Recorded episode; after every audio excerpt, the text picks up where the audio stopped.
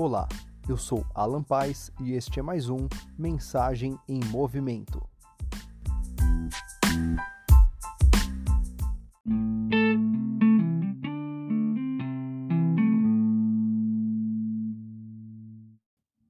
Olá, tudo bem? Vamos conversar um pouquinho e compreender aqui sobre a questão de ser luz. Quantas vezes você já ouviu alguém falar, seja luz? Ou, nossa, como essa pessoa é iluminada? Ou, quanto de luz carregamos? Ou, enfim, uma porrada de frases que vão trazer isso. E podem muitas vezes só ser frases de efeito, mas também podem trazer verdade. Então Jesus nos ensina a ser luz e nos fala para que serve a luz. Então vamos é, olhar aqui na sequência. Falei para vocês no, no áudio anterior sobre sal, mas Jesus nos fala para ser sal da terra e luz do mundo. E para que ser luz do mundo? E ele coloca exatamente o seguinte no versículo 4, lá de Mateus 5. Então, Mateus 5, 14. 14, aliás. Vocês são a luz do mundo. Não se pode esconder uma cidade construída sob um monte e debaixo de uma vazia. É... E também ninguém acende uma candeia e coloca debaixo de uma vasilha. Então pensa comigo. Como vai se esconder uma cidade edificada em cima de um monte?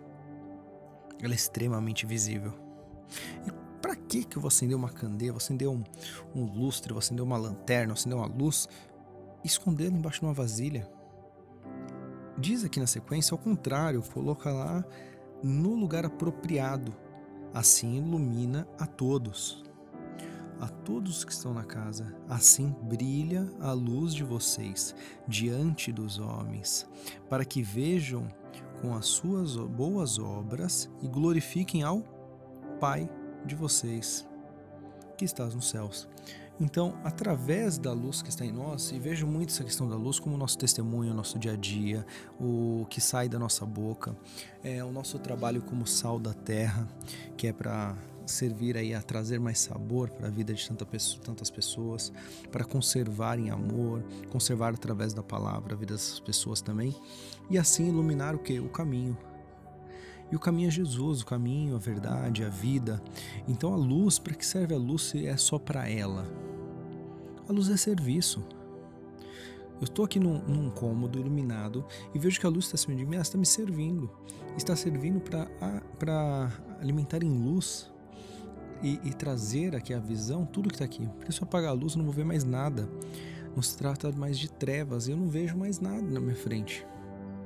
Para isso que está. Então você está num ponto e você é a luz daquele lugar. Assim, todos ao seu redor conseguem ver o caminho, conseguem ver o que está, conseguem se encontrar, conseguem se achar, conseguem se ver, conseguem se localizar. Então é o ponto que a luz traz e ela não vem para ser escondida, ela tem que estar à mostra. Então você tem que levar palavra de Deus, você tem que falar de Jesus, você tem que estar à mostra. Você não nasceu para estar escondido, você não nasceu para ser colocado abaixo de uma vasilha, para ficar no seu canto, para fazer as suas coisas somente para você.